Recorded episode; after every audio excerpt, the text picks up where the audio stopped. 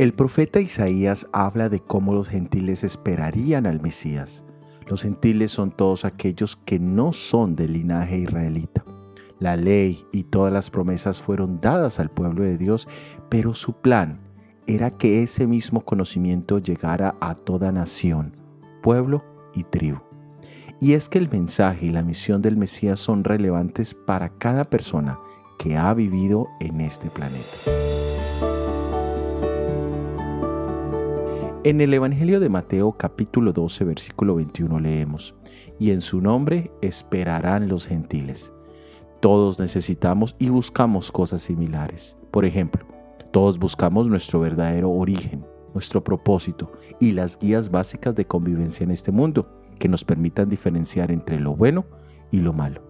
Es por eso que el Mesías sería esperado por los que no eran del pueblo hebreo, ya que no existe una respuesta completa en ningún otro lado sino en Jesús. En su ministerio encontramos nuestro origen como raza, nuestro propósito y los diez mandamientos que nos describen lo que es bueno y lo que es malo.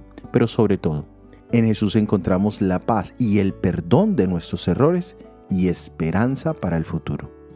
En Jesús, tu esperanza ha terminado. Recíbele. Soy Óscar Oviedo y este es el devocional Jesús en 365 días.